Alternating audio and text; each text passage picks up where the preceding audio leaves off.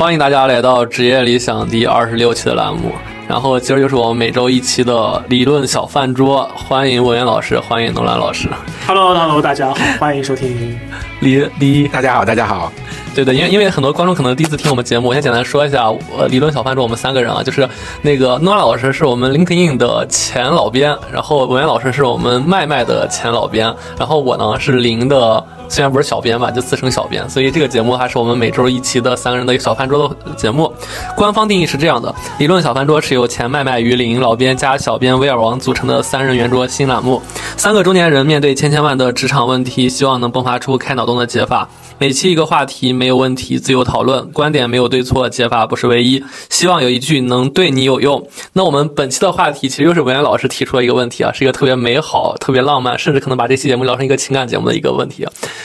打工人的夏天在哪里？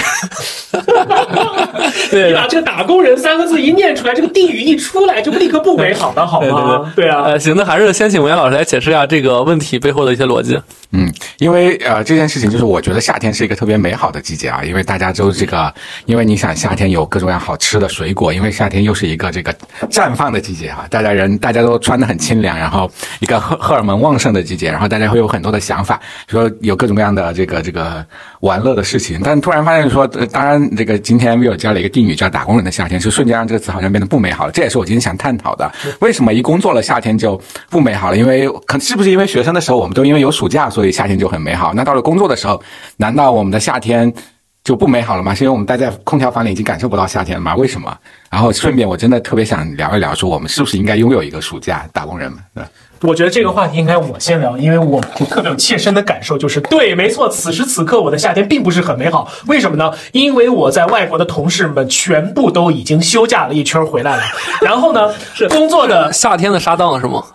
夏天没有呃。我我司的话，只有美国的同事在夏天有这个公司，比如说美国当地的公司的那个办公室关门，然后呢，因为是七月四号是他们独立日嘛，他们的国庆日，所以他们有一周甚至更长的这样的一个假期，他们也可以顺带把这个年假给休了。然后呢，即便不是在美国的同事呢。就在今天下午的时候，我正在焦头烂额的跟两个人在英国的同事在那边对工作。忽然间，其中一位同事就说：“哎，那个我们这差不多对完之后呢，下星期我就不在，所以呢，这个星期我们有的是我们的工作要赶紧结一下，或者该聊的就聊了。”另外一位说：“哎，这么巧，我下周也休假。”于是他们就话锋一转说：“哎，Nolan，你是不是已经休假回来了？”我大概停顿了五秒钟之后，告诉他们。不，你们你们的这位这位同事到现在为止，今年都还没有休过假，而且往往后也没有休假的计划。所以说，我有今天这期以及文渊老师选的这期话题，我必须立刻必须尽快的开个头，因为我还没有休假。那我就非常好奇了，为什么老外这个到了夏天都要休假？这是一个传统嘛？还说是我们对这个事情已经忘了？本来我们在夏天其实也是有假期的。我以我以我是歪起啊，以我非常那个不完整的这样的一个观察，我来看哈，就是。基本上，我的国外的同事们，尤其是在欧美国家，那亚洲国家的话，咱们另外一回事儿。欧美国家的同事们，基本上七月份，就像刚才所说的，他们美国同事有这个假期，所以他们是肯定要休假的。那么到了欧洲的话，我专顾我关注到的就是欧洲的同事们，他们基本上在八月份都会集中的休假。比如说，如果他人在法国。或者是说人他是在比如说一些个南欧的一些个国家，那很典型的，他们在八月份基本上都是要休假的。而我大概是在二零一五年的时候去过一趟意大利，然后呢，我的观察是我们当时正好也是选了八月份的这样的一个时间，因为那个时候正好有假。我是我们是三个人朋友三个人一块儿去的，然后到了那个本地之后发现，哎，所有的饭馆下午都不开门，很多的那个商店也都不开门，习惯闭门谢客。后来我们到了那天，我才想，哦，原来是八月，八月是欧洲人民休假的日子。不管怎么样，他们雷打不动，一定都会去休休个假。然后呢，时长呢有长有短。据说哈，据说法国人的八月份是一整个月都在休假。然后你基本上那个时间点的话，如果你有国外的同事的话，你基本上找不到他们，所有的工作要么提前搞定，要么就等到九月份再说。然后这个我觉得到底是为什么呢？我觉得应该是传统哈。一会儿的话，我可以魏源老师或者魏友聊的时候呢，我上网去搜一搜，搜搜看为什么欧洲人民有如此让人咬牙切齿的愤恨的这样的一个 这样的一个生活习惯跟传统。对，刚刚陈老师其实说，就是外企，尤其是欧洲或美洲，他其实很多人夏天雷打不动去休假。其实背后反映一个问题是这样，就是因为我同时待过外企，又待过民企，尤其是又到一个互联网民企，到一个传统媒体媒民企，就我这三段经历的话，我的假期一直在变少的。就是有些在领英的时候，其实陈老师知道，我们刚来第一年的话，你的对就是十五天，就是基本上国内企业是没有这样的。然后我们还有沙档，就是每年的圣诞节的时候还会放两个礼拜。对，中间的话，国内的一些假期也会放相应的假。对，然后。后来的话，其实我听说啊，就领英后来变成了一个灵活办公制，就每周办公四天半或者四天。然后你可以灵活灵活来选取，然后国外也是这样。那其实可能反映的一个现象，就两个现象吧。一个是说，本来我在领英，我看到的是大家的工作量确实和国内企业比就没有那么多，就每个人的人人人人干的活就没那么多，所以大家相应的话不需要说是工作那么饱和。那第二个的话，其实也是说是从公司，刚陈老师说公司层面去考虑，可能他们还是我之前说的那个问题啊，就企业的企业文化价值，第一条是是以员工为第一嘛，对吧？所以他可能是希望说是员工有一个比较开心的方式。那大家都知道，肯定放假。开心嘛，所以他们就不断的在创造这种各种假期的东西，保持一个 balance，就是我们常说的外企最常给大家的一个身心的 balance，所以就形成了这个外企看起来假期很多很多，因为用不完。对，就 LinkedIn 其实都还好，当时其实 Airbnb 刚进入中国那段时间，大家都知道，他们不仅有假期，Airbnb 每个季度会给员工呃发一笔旅游旅游基金，就是你这个季度必须把这个基金用完，不然下个季度就没有了，然后会迫使你去休假。呃，甚至可另一个极端啊，国内我不知道还有什么公司能做到这一点。那休假这件事情，为我我现在今天我感觉我面前一个提问的，因为我没有享受过那么多假期，所以我就想问，休假这件事情真的那么美好吗？就是我看到我身边的很多的朋友哈，真的他一休假就焦虑，他觉得哇，这个完了，我那个项目是不是被别人给做了？这个朋友会不会是我呀？所以你你身在外企，你现在也有这样的焦虑是吗？我觉得我的这一种所谓的假期焦虑，很有可能是我从我从上一份工作带进来的，因为我上一份工作是媒体嘛，然后。之前是做报纸编辑，后来的话是做数字数字媒体的这样的一个，就是手手机 APP 的这样的一个一个一个独立编辑加产品负责人。然后呢，我觉得那十年的工作给我的。遗产之一就是我有非常强烈的这样的一种资讯的这种焦虑感、焦虑症。就是说，如果我一整天当中不了解、完全不知道外面世界到底发生了什么样的东西，我会特别特别的焦虑，特别特别担心，担心我一旦回到工作岗位上的话，我就不知道外面世界发生了什么一个事情，然后工作的一些节奏就跟不上了。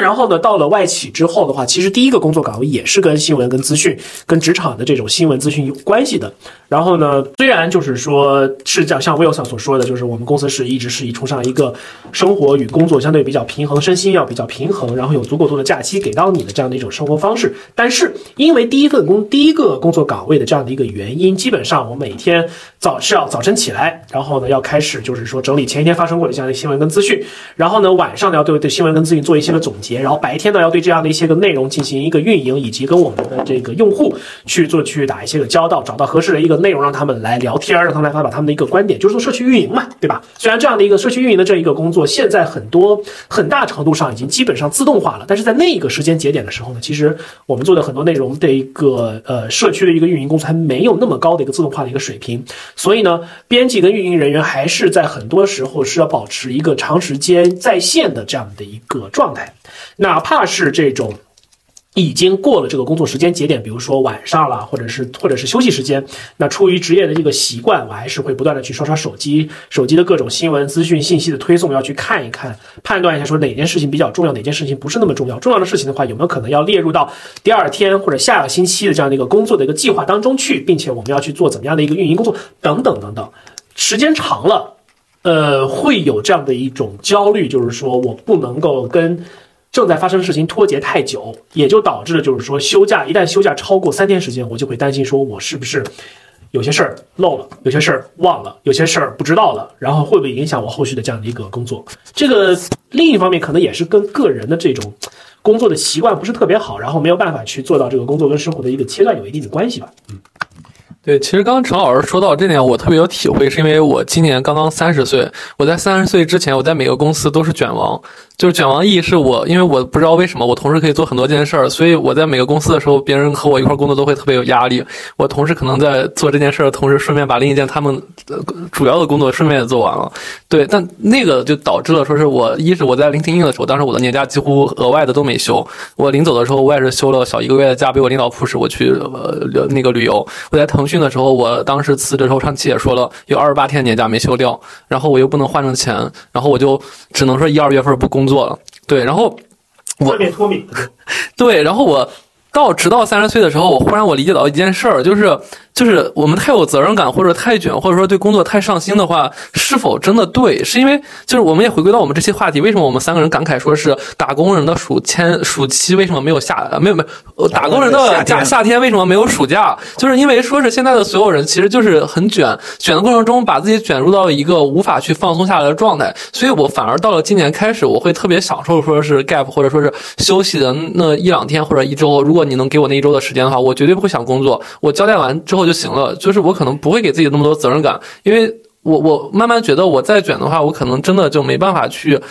实现作为人最快乐的那部分的东西了。对，嗯，那我顺便呢，要站在企业的角度，这个帮帮老板们宽宽心啊，大家不这个休假并不是一件坏事。就是我其实也经历过这个休假非常富裕的公司，就我我我我的呃第一家，就是我工作的时候那个外企，它的年假是二十天。哦，输了输了输了，再下输了再下输了。但而且他们会就是嗯，因为他会鼓，有时候他有时候会鼓励灵活办公，就在于说他要，因为我在的是一家这个跟这个这个研究研究类的公司，他要你要去吸收新的资讯，所以我觉得那个是我非常。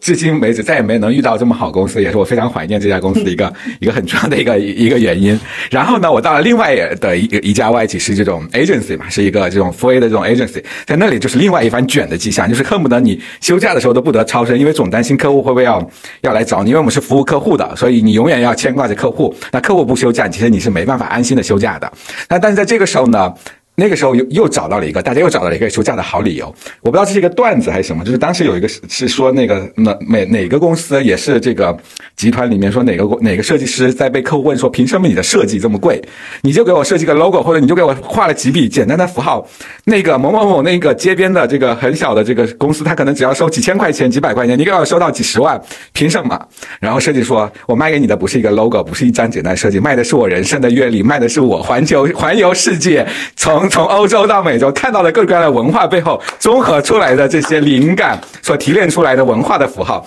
哇！我觉得这个理由虽然 听起来也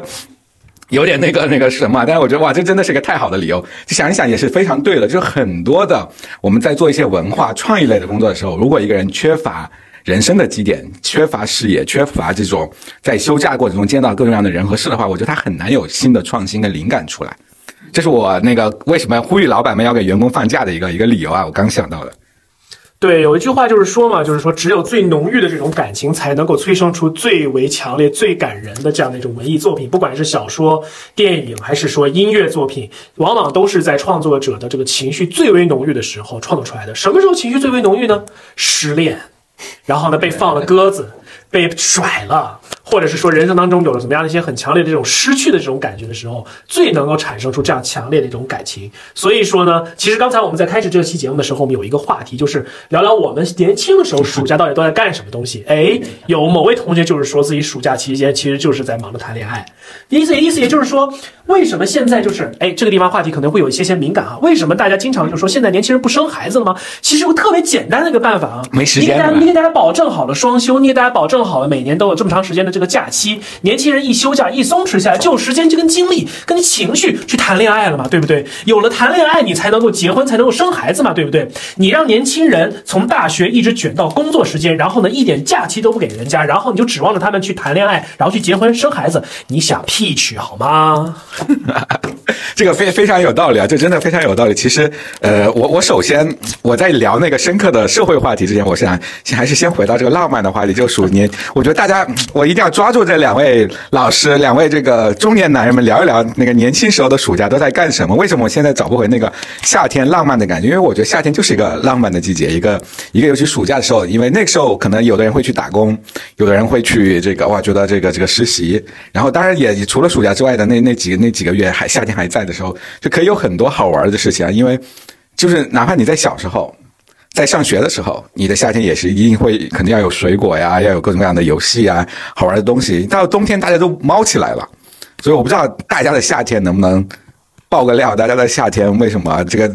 那个为什么现在不休假？最怀念那个夏天的状态是什么？啊，哎，我先说，然后我我先说之前，我先补充一下刚才那文案老师说的一定要放假那件事。我刚刚想起来，因为我最近在读那个奥格威的一个人的呃自那个一个广告人的自白，当时他有一段话就说的就是他一定是让自己在全国各地去旅游，穿着很高级的东西，看着很高级的画，然后坐很高级的车，他不断的用这些经历去形形成自己的审美，形成自己的创意，然后形成了自己的文案，所以他成成为了整个广告行业的大王。所以刚刚文案老师这句话，我觉得特别有道理，一定是要让自己松弛，然后再紧绷的，不然的话，其实你没办法汲取知识只输出，那不可能输出很好的东西的。然后回到我们浪漫的话题啊，就是 刚刚文案老师说的那个。就我们当年年轻的时候，就可能打工之前，我们夏天是怎么样的？就是因为因为我可能年纪相对小，我觉得我的夏天应该还是蛮丰富的。就比如大学期间的夏天是什么样的？可能就是风轻轻的吹，柳叶轻轻的飘动，然后学校的湖水泛着微微的蓝光，我们骑着自行车在学校乱溜达。那溜达完之后的话，忽然某一个铃声响了，哎，我们该上什么？呃，什么课外补习班了，或者说我们该去做课外实践了。然后那那几年的夏天，我觉得蛮丰富的，因为我每年夏天基本上都不怎么回家，因为我有充斥着各种的科研的活动，啊，暑期实习的活动，然后还有说我的那个社会实践的活动。呃，比如就是那个我每天当时去工地啊，我每天是怎么样的？就那会儿学土木的是吗？对，所以所以我当时其实还真的不厌恶工作。当时我在中海地产实习，实习了一年，每天我的暑假是怎么过的？我每天早上穿了一身的西服，然后走在学校的路上，坐着当时班车，然后七月份的天，然后微微的热，然后空调吹着我们，然后一出门之后，微微的汗滴在身上，然后走进了工地里，和各个工人站在工地里。扶手进工地，感觉因因为因为因为我的 非常非常的像视觉中国里边的那种罐头照片，好吗？对对，因因为我们专业是包批包件，属于土木里可能比较上乘的，所以我们基本上是管工人的那个角色。所以你穿着西服和所有工人站在一块儿，瞭望着你即将盖成的大楼，看着就是那什么火车、火柴盒、水泥、钢筋不断的搅动，然后有时候看着工人他就下井，然后背着一包钱给他东西，甚至可能还跟着工人一块去飙车。中午的时候，我们吃着西瓜，吃着排骨，然后浑身是汗躺在沙发上，然后每天的暑期的夏天，晚晚上回来干嘛？就是太热了，浑身湿透了，然后光着膀子走进了宿舍里，然后和去另一个暑期实习的同学一块聊聊天，晚上一块打打游戏，就整个我们的夏天就那么浪漫的去度过了。然后有的时候可能就去做科研，去实验室里我们去搞一些瓶瓶罐罐的东西。所以那时候我们真的觉得就是我们的暑期特别的丰富，虽然特别的忙，甚至比我们现在工作都忙，但就充满了动力，充满了。年轻时的那种荷尔蒙的东西，所以大家会特别怀念。但你仔细想，大学四年，你真的有闲下来吗？暑期没有，甚至比工作忙得多。但是就是因为那个年纪对未来充满了未知，然后你在不断探索新的领域过程中，拿着一些根本没有报酬的东西去完成了一些好玩的事情，然后形成你特别美妙的二十岁的回忆，才显得那几个夏天格外的珍贵。对，这可能是我的大学的夏天。陈老师默默把话筒给了文渊老师。对我，我其实特别想听陈老师的，因为我觉得，但我只能先自己先自爆啊，这样才能换取陈老师看能不能给我们爆一些料。就我觉得我的夏天，首先最重要的记忆是吃，真的是不管是因为我是湖北人嘛，那我夏天又在武汉上的学，你知道所谓的江城夏夜这样一个名字听起来你就觉得很就是一个很美好的时候，就你要吃小龙虾，你要吃各种各样的烧烤，然后你要跟人这个，然后这个这个还有什么这种卤味啊等等，就是它夏天的吃，而且夏天的呃。物产又很丰富，有西瓜呀，有各种各样的水果，它构成了一个夏天的，真的是一个主旋律。你在夏天的时候，那个时候又特别能吃，晚上，哎，我我大学的时候特别瘦啊，所以再怎么吃都不发胖，所以夏天就特别能吃。晚上就就有各种各样关于吃的活动是最能吸引我的。当然还有一个就是因为我我在的是一个这个这个所谓的一个以爱出名的学校哈，以爱为名的学校，所以一练，对，就华中师大师范大学，它的那个它总会被人说，比如说爱在华师，但是我。我们的老校长当时是解这么解读爱的，说我们的爱是一种博爱，是对全人类的这个，是作为这个对对全人全人类的爱，所以夏天也是一个非常博爱的时候，就是很多时候就不管是说你看到的很多的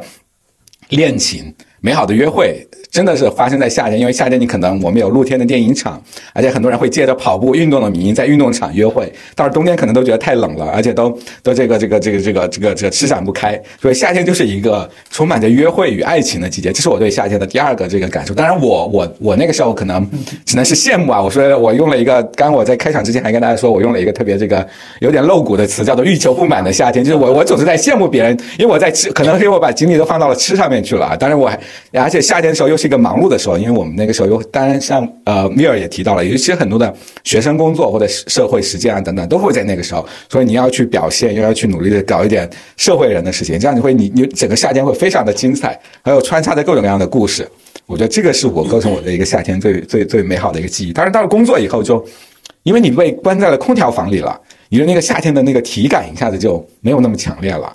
就你你能你知道天气很热，但是你这种热情，我觉得夏天带给我最重要的一个符号是这种热情，一种这个呃整个人毛孔都打开的一种向外去生长的这个感觉，这是我对夏天我觉得最重要需要希望去找回来的一种感觉。现在毛孔打开的时候都是在洗浴中心，这是中年人的暑假，对。因为你看这就是因为中年人缺，这是不是因为中年人缺乏暑假、缺乏夏天的感觉，所以他们只能在洗浴中心寻找夏天？这是这这这是这，也许我觉得呃，威尔开的洗浴中心可以有这个广告语啊，就让你找回这个夏天的感觉。太太好了，特别好的文案，就是我真的看那本书，现在我觉得我的很多文案丢失了。来，陈老师，欢迎你的夏天。哎呀，刚才文渊老师在分享的时候，我一直在认真的回忆我的夏天到底有怎么样的一些很浪漫或者很美好的一些个。一些个时刻，或者说一些个体验之类的。然后，当然就是我后来我想完之后，我发现对于夏天，我有三个重要的体验，但他们都跟浪漫没有关系，而是跟开眼界或者说跟人的这种感官的体验是有关系，但它可能跟浪漫没有什么关系。第一个关于夏天的体验，是我小的时候，橘子汽水加西瓜，再加上饼干的味道，这个是我记忆当中。这记忆当中最最强烈的跟夏天有关系的一个味道哦，还多一样东西，那就是草莓味儿的那种特别传统的奶油冰激凌。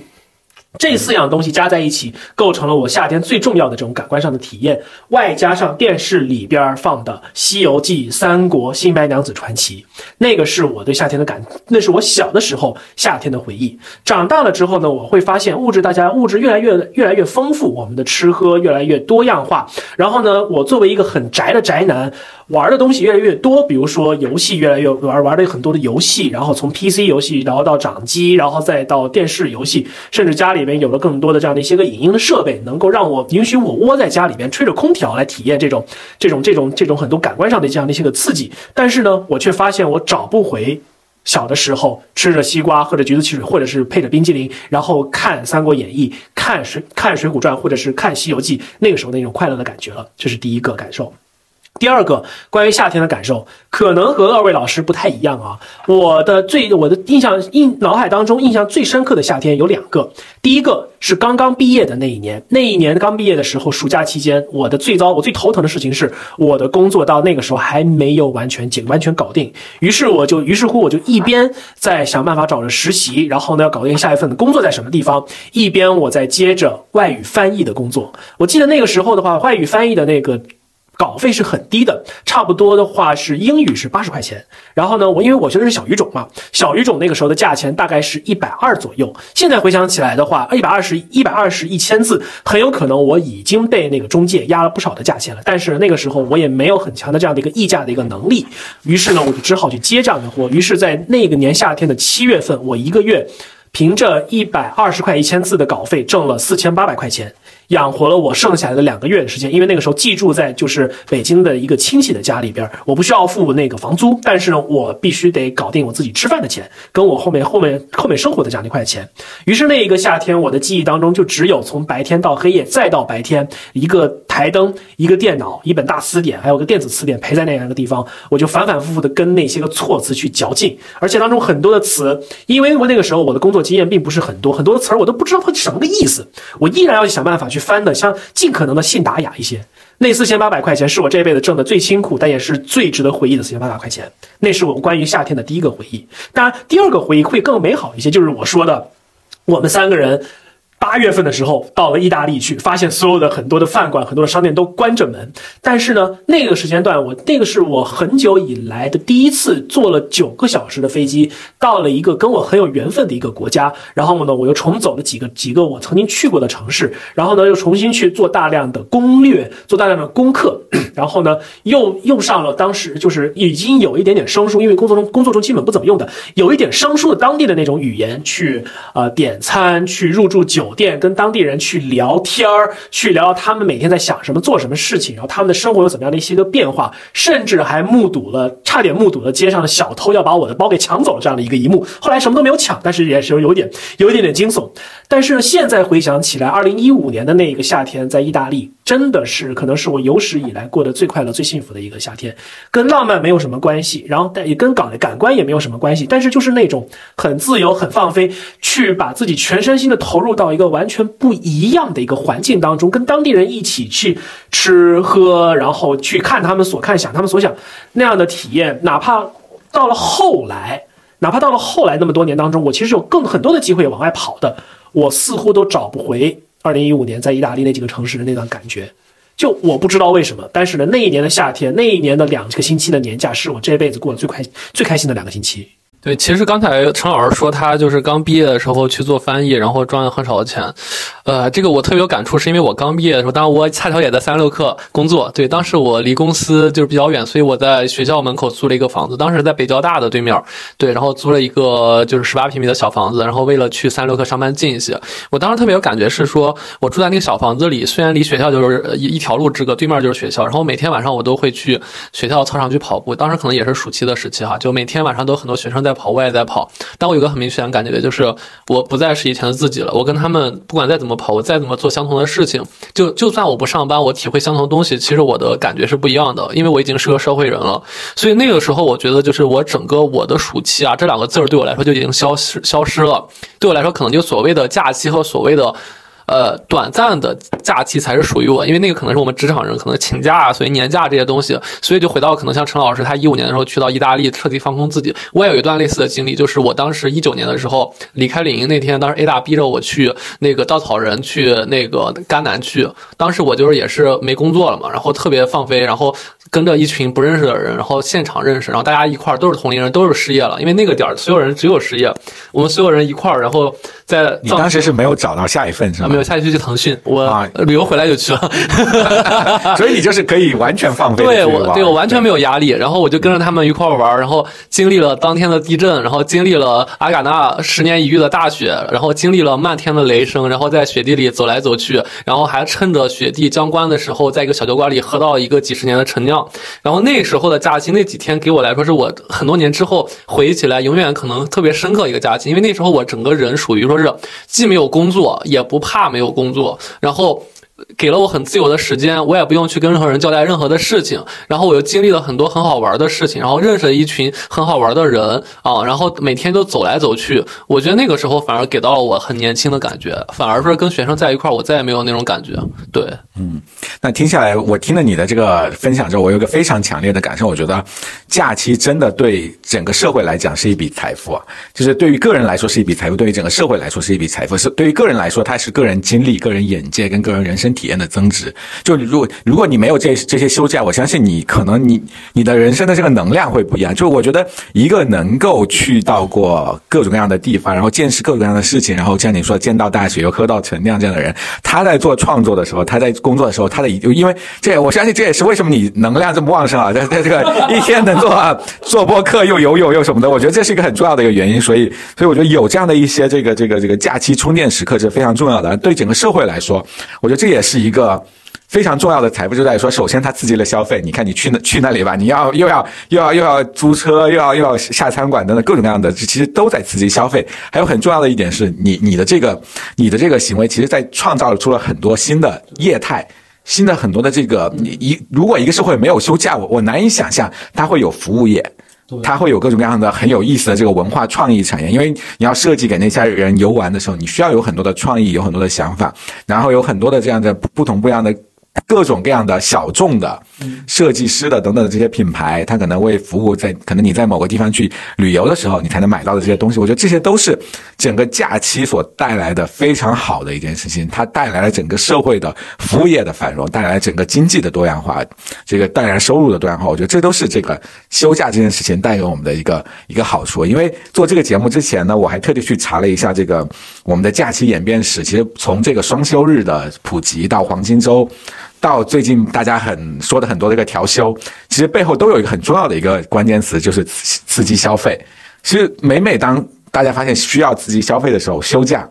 便被提上了议程了。所以我觉得，其实假假期它不代表说，不仅仅代表说人的放松，它更其实代表着一个社会的活力。越不工作的社会反而越有活力啊！就是我今天我我我我说到这里，我的一个很大的一个感受是，越能够放松、越敢于休假的这个社会，可能才是一个更加有活力的社会。我不知道大家认不认同。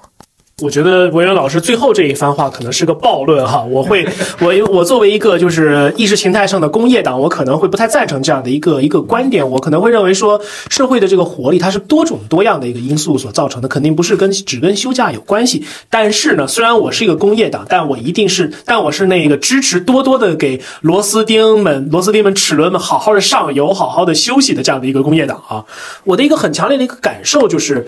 如果一个人。他长时间的绷着一根弦在那样的一个地方，哪怕他的精神的这个状态是比较顽强的，他不会崩溃，他也不会比如说突然间暴走之类的。但是呢，时间长了之后，他会麻木。这个其实是我特别爱说的一件事情，就是说，呃，现代化的这样的一个社会，在特定的这个阶段的时候呢，会对人产生一定的一个异化。我们会越来越觉得说，我们就像是一台机器，然后我们这台小的一个机器呢，又 fit in 就融入了一个社会的一个大的一个机器当中去旋转，然后去做去做去。做工，所谓叫做，就是说我把我们自己的这样的一个作为机械的一个力量贡献给我们的这个社会，然后创造出不同各种各样的一个价值。无论我们怎么样的去把这种我们能够创造的这种个人的价值去美化，然后给它非常非常多的这种高大上的或者是非常高尚的这样的一些个名词，但是，一旦我们反过来想的时候，我就会发现。这些个创造出来的这些个价值，如果我们没有足够的休息，如果我们没有足够的时间停下来去反思，或者是哪怕去放空，我给社会创造这样的一些个价值，我是很难有获得感的。我不知道说我每天工作了八个小时，或者是十几个小时，然后加班加点九九六，我在这个工作岗位上做出来那些个事情，我到底有多到底有多少的意义，跟我自己有关系呢？我自己会认为，就是说，如果我长时间的不长时间的工作，然后没有去暂停一下的话。我的获得感会降低，获得感会降低，会严重的降低我对生活的这样的一个幸福感跟这样的一个信心。这是，这是我觉得这是挺重要的一件事情。当然，这个事情的话，我又要又要又要老生常谈的说一句话：什么叫做经济基础决定上层建筑？我们为什么觉得说好像说中国人的那个假期好像比较少？为什么我们觉得中国人想休个假那么的难？我们想要休一个七天的长假，需要往前往后借东墙补西墙的凑出这么多天来。有的时候我会想说，就是当这个当中肯定是有各种各样的安排在这个当中，比如说一些个窗口型的行业，一些窗口型的一些个部门，一些政府机关的那些个部门，如果他们去休假了，那么他们其实是手上会积压很大量的一个工作，没有办法去解决的。而很多时候呢，政府他们要手上要出家去积压这些工作，是要保证这个社会正常运转的，所以他们需要倒休那么几天时间，把休假过程当中。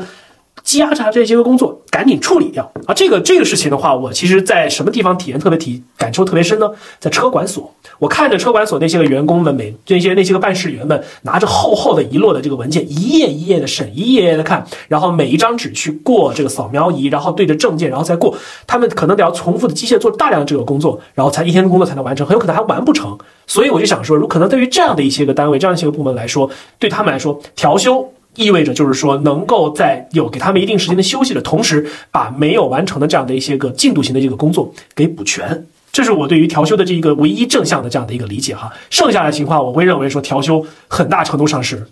可以，但没有必要。多了我就不说了。对对，我还是回到一个比较正能量的地方，就是我我觉得其实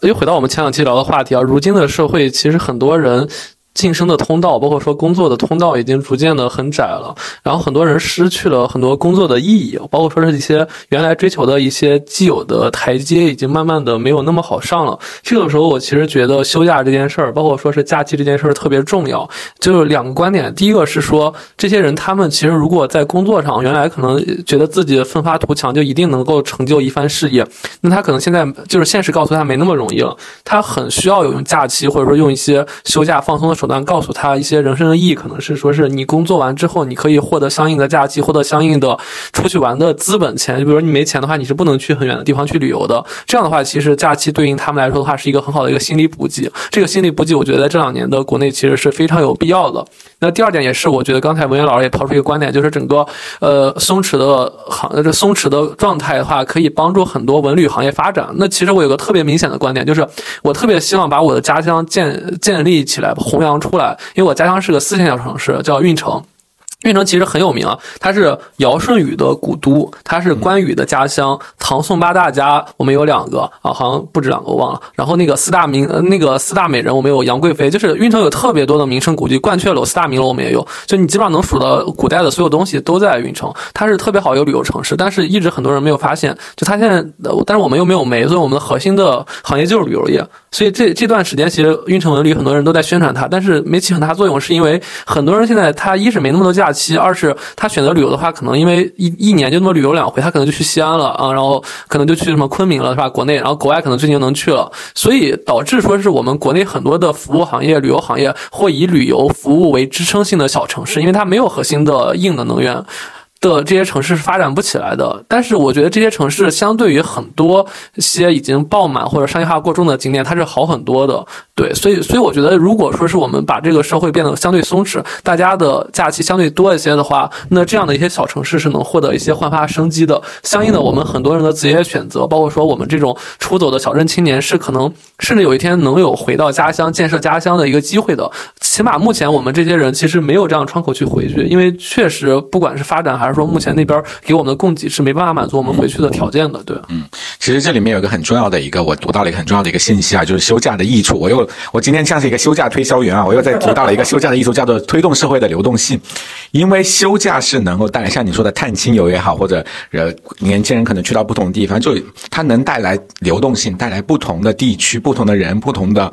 阶层也好，不同的地域之间的碰撞跟交流，这个如果没有休假，这个流动就是很多人就会固化在一个地方，固化在一个办公室里，固化在一个城市里面，那可能就缺少了很多新的可能性，发现很多很多新的机会，可能也就也也就丧失了。这是我的一个一个一个又又在总结了一个休假的好处啊。但是我接下来我真的是想说，大家能不能想一想办法，就是关于这个我们怎么样让大家，比如说刚 Bill 呃跟那个 Nolan 提到说，大家的工作都压力很大，那有没有什么办法，比如说让车管所的这些工作人员员能够不那么累也能完成工作，然后我想到了，马上想到，哎，那我们可以用数字化呀。我们老提这个，我我们现在科技行业老说我们要数字化转型啊，要数字化的手段，我们是不是可以用 AI 来这个代替人去做这样的工作？这样人就可以有更多的冗余的时间了，就可以去更多的去休假了。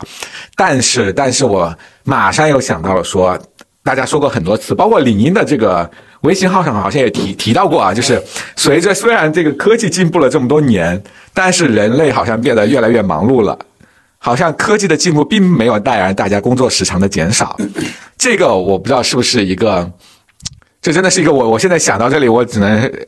瞬间我的思路就已经停住了。我说那怎么办呢？科技的进步也不能带来这个人类工作时间的减少，那这个靠的还是是不是还是所谓的这个 Nolan 说的经济基础？怎么样的，还是要商业模式的建立等等的，所以这里我真的有一些有些困惑了，我不知道大家有没有什么样的。我我提出一个观点啊，不一定对，我觉得抛出来抛砖引玉，供大家来参考。我觉得大家有没有一个心思特别开心、特别放松的去，不管是休假也好，还是说我们前几期节目聊的一个 gap 也罢，我觉得很重要的一点就是我们内心当中对于我们的短期的未来跟长期的未来，到底有没有一种比较稳固的安全感。例如说，比如说我自己哈，如果说我还处在那样的一个每天跟大量的信息、资讯、新闻打交道，要跟我们的用户运营打交道的这样一个岗位上面，如果说我的内心当中对于我的这份工作以及我日后工作的这种表现，那我们先抛开，比如说老板对你的看法呀，考核对你的一个一个一个压力呀。就自己，比如说我是一个对自己还有一定要求的这样的一个职场人，那么我去给自己休假了一个一个星一个星期两个星期的时候，我会对于我自己未来的这样短时间未来之内的工作表现会有一个很强烈的不安全感。我担心我与信息社会脱节，我担心我跟没法跟得上最新发生的这样的一些个事情，我担心我可能在假期的两个星期当中，因为生生活方式的这样的一个放松，生活节奏的这样的一个打乱，甚至饮食生活跟锻炼节奏这样的一个打乱，导致说我工作当中的效率下降。我甚至比如说开个。信息量很满很满的这样的一个会，我都很有可能就是啊，你刚刚说啥啊？能不能再说一遍？如果是这样的一种状况的话，很有可能我就会觉得说，哎呀，我休两个星期的假期是有点过了？要不然下次我就休个五天或者三天吧。然后就这感觉就，然后就变成了这样的一种方式，甚至说算了算了，那今年我就不休假了，因为今年确实事儿特别特别的多。以及比如说，最后拓展到那期我们聊的一个 gap，很多人就是说在 gap 的过程当中，一直就是说为什么不敢 gap？比如说有的人就会考虑说，如果我 gap 时间长了。我可能真的钱钱包里的钱不够我支撑，我想干个半年时间或者是一年时间。我担心就是说我很有可能就像那期节目说那样的，我很有可能离开了牌桌，然后呢捡不回我在职场上的这样的一些个技能。所以我觉得就是说人有这样的一个松弛感，他敢于去休假，敢于去给自己放一个暑假，敢于去给自己 gap，其实根归根结底还是源于人们对于自己手上已经有的一些个东西，比如说像还相对还不错的一份工作，比较稳定的家庭生活，比较不错的这样的一个经济经济的基础，它的。一个安全感在那样的一个地方，我现在觉得就是说，很多的时候中国人不太敢休息，不太敢休假。除了我们的假期的这个设计跟这个制度有一些个急需改进的这样的一些个地方跟空间以外，包括比如说一些个带薪就带薪休假制度一直没有办法特别严格的执行。还有一个原因，其实又是源于说中国人对于自己的职业的安全，对于自己生活安全的一种缺乏。这个是我的一个。一个抛出来的一个一个想法啊，不知道二位老师是怎么想的？哎，其实我觉得陈老师，你刚刚说这个点的定语其实不应该是哎主语吧？应该不是说是我们中国人，其实应该说是我们这群八零九零后啊。就是我觉得其实现在零零后包括一零后已经帮你解决这个问题了。就是包括我们其实未来也要看开这点。我真的吗？对，就是你知道你知道零零后一零后他们其实是对工作是没有那么大的责任感或者包袱感或者说是不安全感的。我举个例子啊，就是比如我们组的一个实习生，他应该是个零零年。他他请假，他这两天他说，鑫哥我要过生日了，我请个三天假，我回趟家过个生日，然后回来，哎，就是他也不管工作忙不忙啥，他就直接说。我之前还有同事说他失恋了，所以他要请假，但是领导欣然答应了，因为他觉得失恋的人状态会特别差，对，放他回去休息。对，包括就是很多零零后，他们玩游戏玩的比较猛，玩通宵玩了两天啊，实在精力受不了了，就说跟你说，哎，我确实我精力实现不了了，我得请个几天假，我得好好缓一下。他们会很真诚，甚至不给你编理由告诉你，然后他就去休几天假。就是，所以我想表达一点是说，我们所谓的松弛感或者。不安全感对于这帮下一代的小孩来说，他们反而不重要。可能他们未来其实就是会很自由的休假。包括我们这代人，其实像我之前的前领导乔安娜，就上次聊那个姐姐，她就是她，她年末本来准备请五个星期的假啊，准备跟她的领导一个 C 级别的人去请这个假。他会很坦诚告诉他说是我要去旅游了，就是他不会不安全感，他会觉得这件事儿是我的合法的一个权利，对吧？就是。就是当你不要想那么多的时候，其实就没啥。就既然现在升值通道已经那么的狭窄了，就是多少人往里冲，何不不要放升职了？光是升职。对对，不过何不放他们往前冲？他们堵的时候，你顺便休个假，等他们等你回来的时候，发现他们还在那堵着，你顺带带着你休假带来的更大能量，啪一鼓作气。冲破他们的阻碍，对吧？就其实就是很好的心态。这这个这个太对了，就是说你我翻译一下 Will 的话，是不是就是说你就别那个拼命干了，反正你干不干都一个样，这个都是都都是这个在在卷一些没用的事情，不如好好休个假，也许能干出更重要的事情。也没有，我只是觉得现在其实这么阻塞的，就跟红绿灯一样，你开个车，你到了那个红绿灯已经堵了半小时了。你这半小时的时候，你反正他们还在堵着，你下个车顺便尿个尿，或者顺便去小公园逛一圈，回来可能继续还在堵，也许回来刚好是你那条路通了，别的路还在堵，对吧？我觉得这个观念可以拓展到很多的这样的一个层面啊，因为刚才我所说的这种所谓的职业安全感，其实还有另外一个安全感，意思什么意思呢？就是说我如果说不跟着这样的一些个人卷，或者是说我想我想要卷，那是因为我认为我卷一定是能够得到什么东西的，要么是就是说被领导赏识、快速升迁的这样的一个机会，要么就是说我因为卷 KPI 达成了，甚至翻倍达成了，那么我能够得到更多的这样的一个经济方面的这样的一个收入，有更多的奖金，诸如此类的。但是呢，当这这个社会发展到一定的程度的时候，像这种通过卷、通过个人的这种长时间的这种牺牲自己的时间、牺牲自己的体力所能够换来的收入、换来的收益，其实是越来越小的。这种情况呢，我不知道哈，因为因为这就是在一个高速、急速发展的一个经济体当中，它才能够有这种通过卷、通过出卖自己更多的时间跟体力来换得更多经济收益的这样的一个状况。在一个相对来说比较缓慢的经济发展的经济体当中，比如说我们所认知的这种欧洲国家，或者是比如说一些相对来说比较老牌的这样的一些个一些个资本主义国家，他们再怎么卷，他们再怎么想要表现自己，他们再怎么想要出卖自己的时间跟精跟精力，他们就会发现。好像我的上升通道也就到此为止了，我也就能够在这样的一个公司里面或者一个单位里面谋得这样自己的一个一官半职，然后干好干好干好干差都那点钱，然后到退休了，到就退休了。我之前的时候就是这个议题，其实在做那个资讯跟内容内容运营的时候呢，有有去聊过，在 LinkedIn 上认识了一个在法国工作的一个女生，当时我去做采访嘛，然后我就问她说：“哎，你对于国内的这种卷文化是怎么看的？”她说：“哦，在法国完全没有这样的一个问题，大家就是该干就是。”上班八个小时之这当中，可能还扣掉中间吃饭跟午休两个两个小时，外加下午喝咖啡的一个小时时间。这几个小时当中，他们该干多少就干多少。然后下了班之后，只要跟工作有关系的事情，你一概找不到他们。他们不会把个人手机号留给留给工作的同事，他也不会留把这东西留给合作伙伴，一切全靠邮件。下了班之后再也找不着，为什么？因为他们没有那么多的上升的空间，没有那么多的这种上升的这种渠道，他们卷是卷不出来任何的这样的一个收益的，还会把自己的自己的生活弄得很悲惨，变得很 miserable。那与其要这样的话，那我为那我还不如就是说，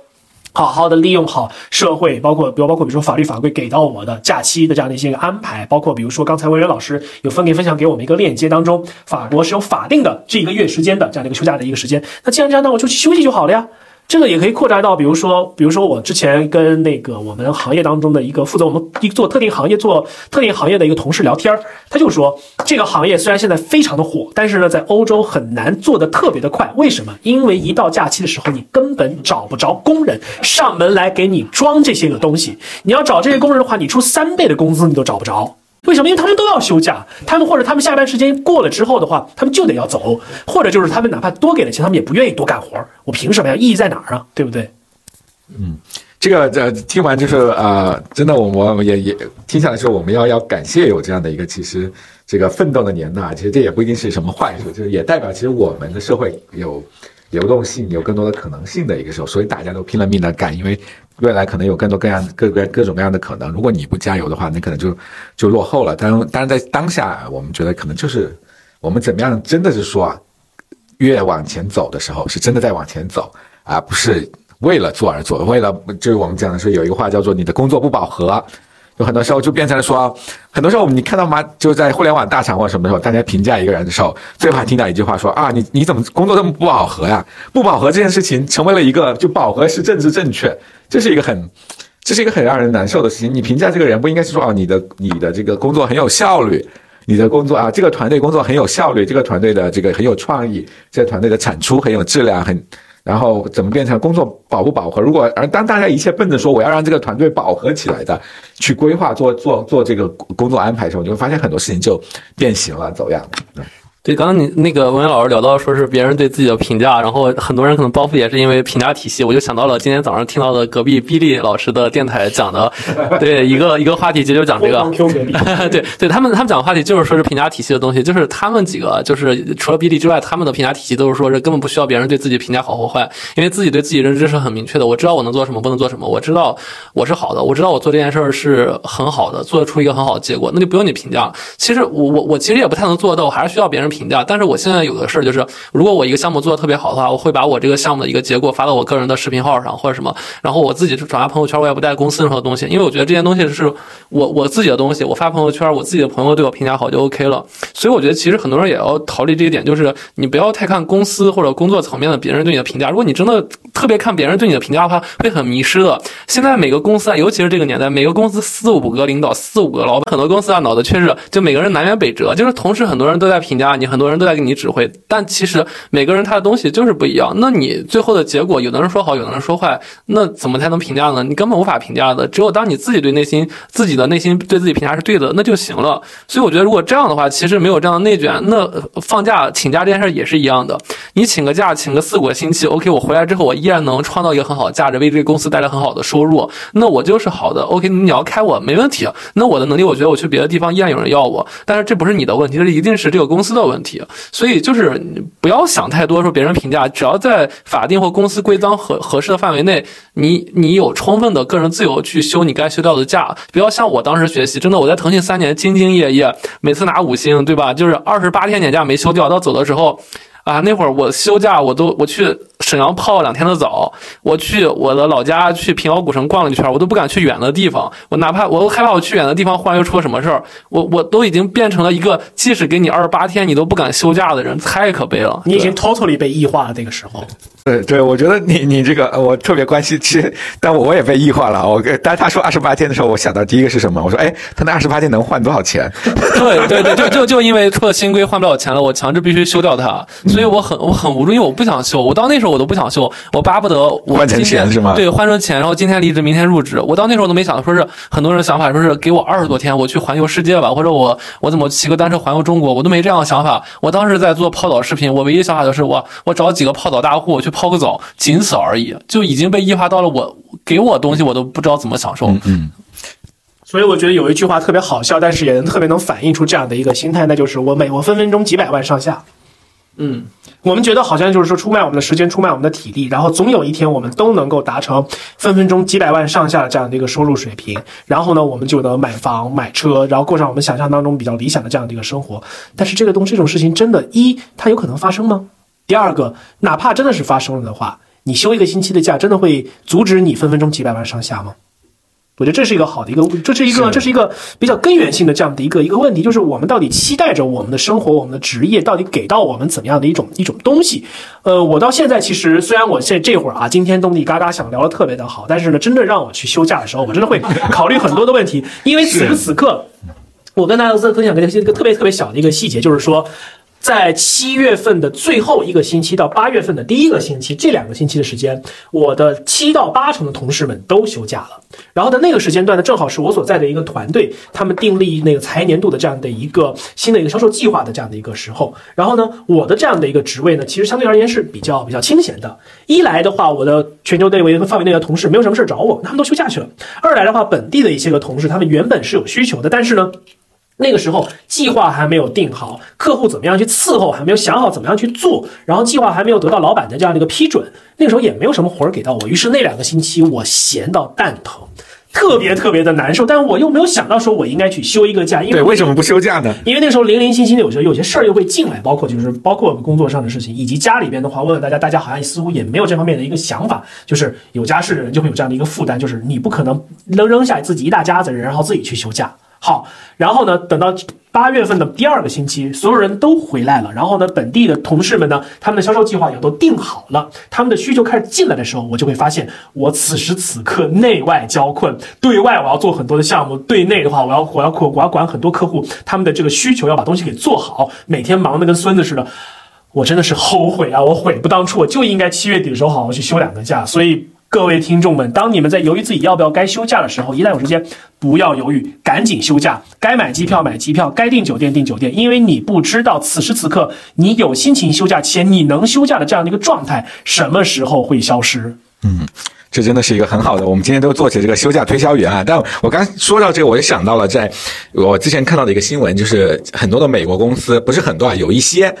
尤其科技行业的美国公司在推出了一个叫做这个无限制年假政策，就是所谓的每个人只要他想休假的时候就可以休，公司不会限制你的年假的次数，而且是某些著名的外企啊，因为今天利益相关，所以我就不说是哪些外企，他在在美国推出这样的政策，我就其实我我就好奇，我就想问问大家，如果你的公司对你说你想休假就休，公司不会拦着你，你想休多少天我就给你批多少天，有多少人敢休的，或者大家大家敢休多少天？没有没有，我其实说实话，就就是起码相对我很多人老师，就刚我想说一句，再给他一次机会的话，他那时候可能还是不会休假的，对对吧？就是他他他对他已经异化了，就包括我也是这样，就是像我嘴上说，我觉得可能现在上升途径很堵塞了，但我还能看到一丝上升的可能性，因为我可能年纪还小，所以你既然即使给我这样的很多天的东西，我还是想表现出我很努力工作的样子，所以。我不敢休，除非是我要结个婚，我真的就是我觉得用这个合理的方方法去休，不然的话，我我不敢休个假，然后去全世界去旅游，这可能就是我们长期的工作形成的一个工作习惯带给我们的一个工作的结果，对吧？这就是你所谓的异，这就是这个所谓的异化嘛，对不对？所以我觉得在座办公室里面的三位，谁都不要，谁都没法置身事外，都多多少少都被异化了。是的，是的，就是刚你还提到了一个关键词，就是你想被人家看到你的努力，就包括大家发朋友圈，就很大家都集中在这个五一、十一的时候才拆弹发这种活色生香的这个精彩的生活，大家好像很怕被老板看到，说我天天被同事看到，说哎，我怎么天天都在玩啊？所以这个就是是不是刚还是是不是约尔你说的那个这个评价体系的问题？对，对对，我觉得肯定是一个显得永远在发工作、永远深夜发状态的人，永远周末不停歇发朋友圈工作相关的人。人会让老板觉得你很刻苦。那这个刻苦不知道真刻苦假刻苦，因为在我理解里，一个智商高的人，一个工作能力强的人，不需要用刻苦来包装自己，因为高效工作可能我觉得是个更高级的刻苦。对，但是毫无疑问，这样刻苦的表现是能给人一个好的印象的。在我以前的话，我可能每次加班，我可能也会去发类似的朋友圈，但是如今的我，各位也在我朋友圈里看到 那种传说中晒晒加，是传说中那种晒加班的表里表气的同事是吧？对对，我我觉得在我二十二到二十七岁的时候，我都是这样的。但是各位看我如今的朋友圈，每天早上发只猫，中午游个泳，晚上发一篇播客，然后晚上如果甩绳还甩个绳，然后只要东西只要是什么结婚啊，或者说只要是那个求婚相关东西，我会你你们看到我的朋友圈，我是不屏蔽任何人的，包括老板，就不管你级别多高，你对我来说都一样。就我我觉得这是完整的我，就是我我我工作现在现在反而发的少了。如果我觉得这份工作只是完成一个任务，保证工作体系，我反而不会，我反而不会发。我发的我现在发工作发的相对很少，我发的仅仅是我觉得我自己满意的工作。为什么能成为现在我就是因为三十岁的那一刻，我忽然想的很明白了，就是。如果我一直很刻意的去想别人的评价，想别人觉得我是怎么样的，那反而我活成了一个不是自己的人。那时候妈妈我就不是自己了，反而我现在很享受此刻这样的自己，就是我把我完全的自己剖析给每个人，每个人看到就是我这样，我该休假就休假，我该去录电台录电台，但我同时又能保证我有一个充足的能量，做的比你好工作，且我可能有时候还不加班，这就是完整的我。但是就就就无所谓了，Who care？就是现在就是这样的，就就就就是你别别表现的很刻意，你表现那种真的，哎呀，就我很鄙视曾经的自己啊。这个就俗称叫做活通透了，活明白了。另外，我想我想 call back 一下，就是文渊老师刚才所说的，就是某些美国的互联网公司哈，就是逆天下之大大大不为的那个，给到给了很给了全员全所有的员工这种不限期的这样的一个休假。其实呢，其实我觉得文渊老师不用避讳，那就是我司。但是呢，我司在中国，我司在中国没有这样的一个 policy。这个 policy 呢，只在只在我司的其他的特定国家有这样的一个 policy，也许是跟他们当地的这个政策。法规是相对而言比较就是合规的，在中国的话，因为政策法规并不鼓励，并没有相关的这样这样的一个指示，所以说我们就是还是按照年假这个制度来做的。但是呢，在特定的一些国家，比如说我的美国的同事，或者说我在英国或者是特定国家这些同事，他们确实是有这样的一个这个所谓的不限期的这样的一个休假。你想休吗？没问题。但是呢，这事儿是有前提的，有前提可能我就是说外人可能不知道什么前提呢？第一，你得跟你的 manager 去申请。讲清楚，就是说，OK，我这段时间要休这样的一个假期，你可以一年申请好多次，没任何的问题。但是呢，公司的 policy 永远讲的一句就是，你要跟你的 manager 去汇报，你要告诉他，就是说我要休假。然后呢，第二，你跟你领导汇报的内容当中，一定要包括你要日常负责的那一部分的工作怎么办？你是提前把你要做的那一部分，那那个，比如说那些那些工分给上完了，还是说你打算交接一部分给你的拍档？给你的同事们去做，还是说你打算从休完这个假之后来加班加点的把这个活儿干完？F Y I，顺便说一句，我司在很多国家是不付加班费的。你要是自己加自己愿意加班没问题，但是一分加班费都没有。对这个这样的一个体制，这样的一个制度设计，为的是什么呢？其实也就是告诉你，就是说我给了你充分的自由，但是呢，你自己休不休这样一个假期，你要有这样的一个一，你得有这样的一个 ownership，也就是主人翁的精神；第二个，你得有足够的 professionalism，也就是说得有足够的专业度；第三个，你得要对所有的人 accountable，你要对所有的东西，你要对所有的人对你的工作结果是要负起责任来的。你当然可以一年三百六十五天，你休三百六十天，OK，没任何问题，法规不允许。但是很有可能你第三百六十一天的时候，你就收到一纸一纸。一纸 pink letter 说 不好意思，我们觉得你这个你这个人对我们的职位并不是很适合。这个其实呢也是一考验了你人性，第二个呢也其实是用员工自己的这样的一个 ownership 这样的一个情况来筛掉了那一些有可能会钻这样的一个制度的漏洞的这样的一些个人。嗯，对，这就是把员工变得更加的自主，根本把员工当成，我记得是是 Netflix 还是哪家公司的一个之前的一个价值观很重要的是把员工当成成年人来对待，就他的是，对对对，很多事情是你自己，他相信你对自己的工作有自己的安排，对你自己的人生有你的规划，所以你愿意，当你喜欢这个工作，你愿意为他投入的时候，你能够规划好你的工作跟你的人生，这个是非常重要，这也是我们说，我觉得这也是非常好的，能够解决我们所谓的所谓的这个为了评价体系，说我们到底怎么样去评价一个员工到底努不努力。真的是凭，我觉得就像我说，我们来晒加班，然后在朋友圈，我们要把工作做到工作量的饱和，要保持一个看起来很忙碌的状态，这才努力的话，这其实大家就是在在停留在一个很表层的一个一个为了工作而工作的一个状态，这反而是一个不敬业的表现，对。而且还有一个很重要的一点，这个我觉得可以 call back 上上周我们聊的一个话题，就是说所谓的专家跟领导嘛。这个地方，我觉得，我觉得可以 call back call call back 的一点就是说，我们仔细观察一下，会发现那些职场上的老黄牛们，那些个每天靠很忙碌，但是没有什么太多结果，没有什么 result 出来的这样的一些人，他们是不可能从专家升到 leadership 的，他们也不可能从一个现有的一个专家的一个职级升到下下一个职级。为什么？因为领导们要看的，除了那些个，比如说特别喜欢看表面功夫那样的一些个公司，那种公司正常情况下，以我的观点哈，他们在市场经济当中是处于一个不正常的一个状态，他们迟早是要关关门倒闭的。正常的公司当中看的是结果，看的是 delivery，看的是你这个员工的产出能够给公司带来多少价值，能给老板赚多少钱。至于你说你在办公桌前面坐上十六个小时每天，然后给老板赚那一点钱，还是说你在办公桌前面坐十分钟打一个电话拉来了资源，这个公司今年就不就就不用开张了，就是看的是你呀。最终你还是要看以结果来说话，而以结果为为导向的这样的一个公司才是正常的，在正常情况下能够在一个市场经济当中存活下来这样的一个公司。那这样的公司的话，我在对我在办公桌前坐个几天时间，我今年一整年都不开张，都不用开张了，那我当然自然而然的开开心心，该休假休假，该玩就玩去了呗，该照顾家人就照顾家人去了呗。我还有什么 guilt？我还有什么？我有还有什么好内疚的呢？对吧？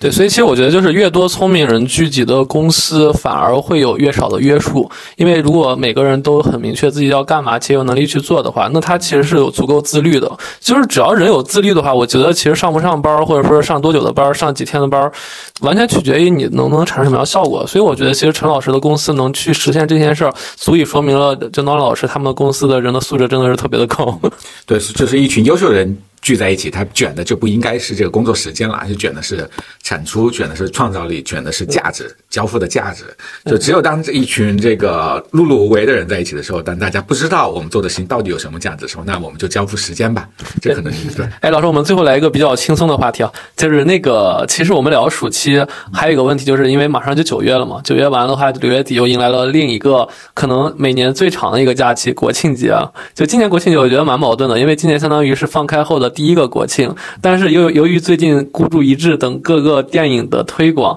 就是现在所有人都不敢敢去东南亚，甚至哈就不很多人不敢去云南去旅游了。就大家今年十一有什么安排？大家觉得今年十一可能整个消费人群或者旅游人群会是怎样的一个趋势？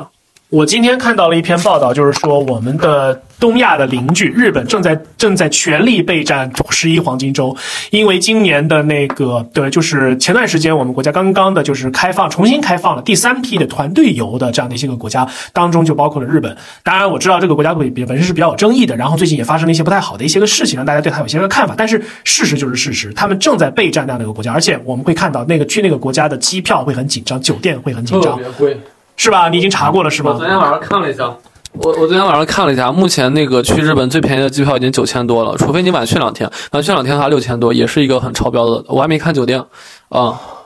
就大家要把这个失落的钱都在这一把赶紧的赚回来哈！我觉得过过去过疫情三年封，疫情三年时间把大家真的是关，一是关封了，第二个是商家真的是损失的太严重了，所以他们肯定要想办法，至少在短时间内赶紧就先回血。而且还有另外一个现象，就是说不管在日本啊，在中国，在很多一些个旅游立国的那些个国家，在疫情三年期间，很多旅游的从业者他们没有活儿，没有工作，比如说一些个呃空乘啊、空姐啊等等这样的一些个从业者，他们没有工作，他们没有活儿干，他们就离职，他们就转行了。以至于说现在这个时间节点的时候呢，很多旅游行业的人，一是缺人，第二个是缺有经验的这样的一些个人。我不是在阻止大家出行啊，也不是阻止大家去任何的这样的一个地方，我们又完全没有这样的一个意思。但是呢，大家出行之前呢，可以稍稍的考虑一下，了解一下，就是说，比如说上某书、上某评看一看。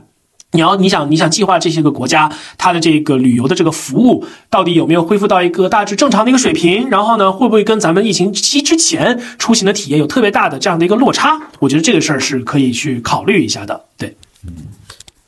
但但是文渊老师包括诺老师，你们还会去东南亚吗？我其实蛮好奇这点的。我觉得这个去跟不去，我觉得是看机缘。我倒没有说我我倒没有那么担心说这个会会怎么样，因为我想到我之前去泰国去那些好像。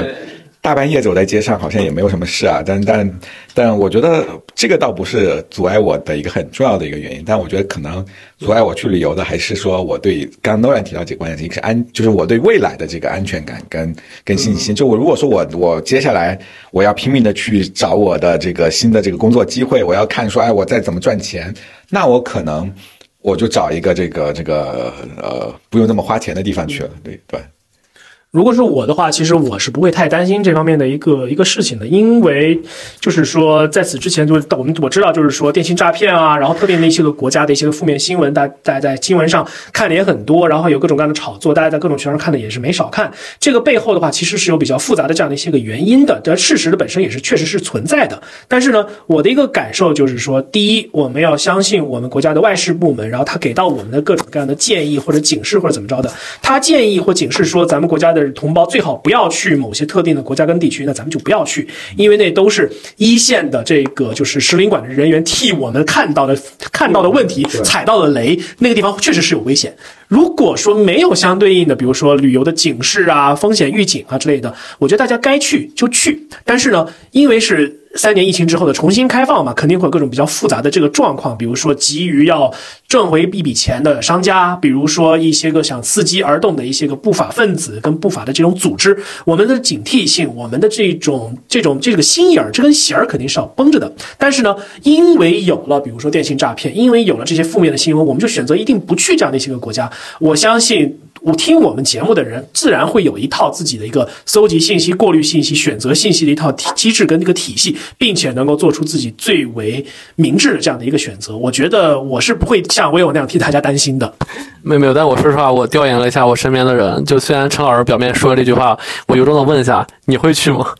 我泰国 OK 啊，不愿意去。但是缅甸我会，对缅甸，对对对对对对对，因为我身边所有人可能目前把东南亚这个选项直接排除了，甚至就是云南泰边境的地方，就是真的，我觉得。就是一朝被蛇咬，十年怕井绳。只要有百分之一的可能，当发生在你身上的时候，就是百分之百。所所以所以，真的就我我我我我我我今年其实蛮好奇，说是这几个敏感地区今年的旅游的人数是会锐减还是锐增？就是可能相对于三年之前的样子。对，我觉得我们可以观察一下。是，但我我觉得大家也正好是一个机会，为什么不去探索更多的这个小众旅游目的地呢？我最近我看见很多的朋友就开始探索什么中亚呀，对，欧洲啊，去什么哈萨克斯对对。的地方，对我们印象当中好像是又穷又破，但事实上风景相当不错，很纯天然。嗯，就旅游，我们是为了见到不同的可能性嘛。如果只是说，我觉得大家其实很多人开始走过那个为了吃喝玩乐这个的那种旅游，大家要看的是。这个不同的文化、不同的人，然后不同的生活状态等等，各种各样更有意思的，更我觉得大家的旅旅游会越来越走得更深度吧，更更更关注一些内心的需求的东西。这可能是我我觉得是今年的黄金周或者往后几年可能会发生的一些变化。而其实这个其实也是呼应了我们今天这样的一个话题：为什么我们要休假？为什么我们要往外走走出去，去申请签证，然后买机票、八八高找酒店，然后去把自己折腾的那么辛苦，跑到一个地方去看一看？我们为的就是为了能够在。暂时的逃离出我们所熟悉的这样的一个人文环境跟自然环境，到一个相对来说比较陌生的地方，站在别人的这样的一个角度去从体验他们所过的生活，看我们没有看过的风景，这个其实是对于人的内心的一种治疗，这个是有心理学上的一个依据的，对。对，所以刚才其实文渊老师说欢迎大家去小众的地方，我真的特别欢迎大家去我的家乡山西运城去转一转，真的是很多人没去过，但是如果你第一次去的话，你见过世界上两大盐湖吗？就是第一个盐湖是在美国盐湖城，第二个就是中国山西运城，就是这之外的话是没有一个能漂浮的盐湖的。它在夏天的时候，它会呈现七彩的光芒，对，然后它会产销，然后很多的名人、很多的伟人都在这走过。那个盐湖照片回头能不能贴一张在 show note 里边？那个在对，那个盐湖的照片能不能回头贴一张在的我们 show note 里？里边对，然后然后那个盐，然后那个运城的那个文旅部门麻烦打钱啊！对，然后另外就是我还有个观察，就是最近其实 Airbnb 真的退出中国退早了，就它它今年整个的民宿行业呈现了真的就是报复性消费的一个发展，就国内所有的那个整个就是酒旅相关的行业啊，现在整个民宿其实不管是数量还是说在经营的人，真的就是你没想到的一个爆发，我觉得甚至超过了疫情前，所以我我甚至怀疑 Airbnb 可能过两年又回来了。对，就是这足以说明其实可能今年。五一可能没觉得那么大的爆发，但十一之后，我真的觉得可能就是旅游行业会呈呈现下一个趋势，就是下一个阶段更爆发的阶段。所以还是要坚持啊！所以我们有没有可能以后的这个职业理想也去到不同的城市，去到不同的地方录去录制？对对对，这是我。也许我们黄金周要是能够有一个，哎，带着一帮这个。呃我们的粉丝听众们一起去不同的地方去 去探访，这也是一个很有意思的经历啊。那我觉得我们可能就不能做光做播客了，我们得做视频节目了。对我们得入驻 B 站啊，或者视频号这样的一些个地方，嗯或者抖音、快手什么的。而且说实话，我们这个职业理想这个四字儿就特别适合开个旅行社，对吧？你你你没有离，你如何去想，对吧？想的话去全国各地去想，所以这未来真的蛮期待有金主爸爸让我们带着我们的听众一块儿去全国各地，就是全是高净值的北京和北上广人群，对。对，而且我已经想好了这个价值了，就是它不仅仅是一场旅行啊，它是一场职业的修炼。你看，我们这样的职场专家，再加上一些这个旅行中带你长的见识，我们还会引入一些这个各种人文社科、各种各个行业的大咖陪你一起旅行，这是一件多么让人激动的事情啊！欢迎大家打钱。所以我就我得我得吐槽一遍，当时在做职场内容的时候，就经常吐槽为什么中国的职场内容都老都是鸡汤呢？现在我们都知道了，就是中国人的工作真的是太苦了，真的是不出不出去旅游的时候，真的是需要喝一喝心灵的鸡汤，找一找方向，然后再然后再通过出去旅游的方式，再去重新的安抚一下自己的这种受伤的这样的一个心灵，然后重新找回到自己，让自己的被异化的那一部分心灵跟身体稍稍的往这人的这样的一个方向再回来一点儿。对，所以我觉得我们这周这期话题蛮好的，它是职业理想的另另一个极端，就我们抛开了工作，抛开了职场，去彻底去思考的是假期，就是就是离开之后的样子，就是你到底真正不工作的时候是什么样子。然后我们也探索了说是为啥大家不敢休假，或者不不好好休假，或者休假也不专心去休假，甚至不敢去玩的一个现状以及背后的理由啊。然后我觉得其实大家听我们这期之后，可能会缓解另一个焦虑，就是不敢休假的焦虑，然后会越来越多人把自己的既定的官方年假休掉，我觉得这个就真的已经，我觉得我们蛮有意义的这期。而且能欢迎大家加入我们的未来职业理想的这个旅研学之旅吧！这个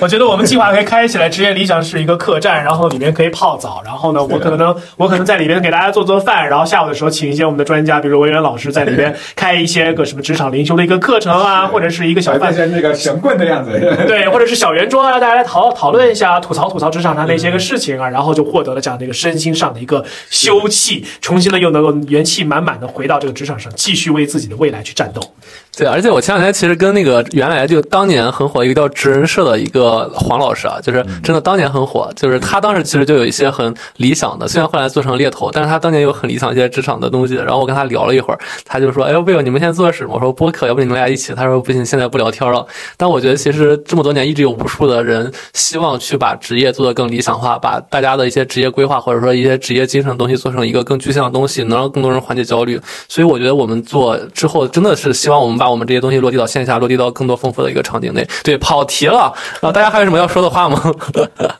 啊、我我没有了，我就已经沉浸在这个未来的这个线下活动中了。我我想我想说的就是，嗯，说难听一点哈，未来跟明天和意外，你真的不知道哪一个真的会提前出现。当你还有这样的一个时间，当你兜里边还有一些个钱能够支撑起一个比较合理的、你比较舒适的一种旅行的一个方式的时候，当你还能能够得到身边的这个人的这样的一个支持跟认可的时候，请不要犹豫，找一个时间好好的去，该休假就休假，该休息就休息，给你自己的心灵来场来一场放松跟修行，然后呢再重新回到职场当中来，因为未来的情况怎么样，谁都说不清楚。只要我们能够找到内心当中的这种安全感，只要我们对于未来还是充满了一个比较有信心的一个状态，那么此时此刻，此时不出行，此时不休假，更待何时？对，所以我把我们这期标题叫做“打工人加班的暑促结束了，但年轻人浪漫的暑假永不停歇”。有点长，有点长，但是很漂亮。对对对，希望每个永远年轻的、内心越年轻的人，可以赶快开启自己浪漫的暑假生活。好，谢谢大家，这期圆满结束。好，谢谢谢谢，拜拜。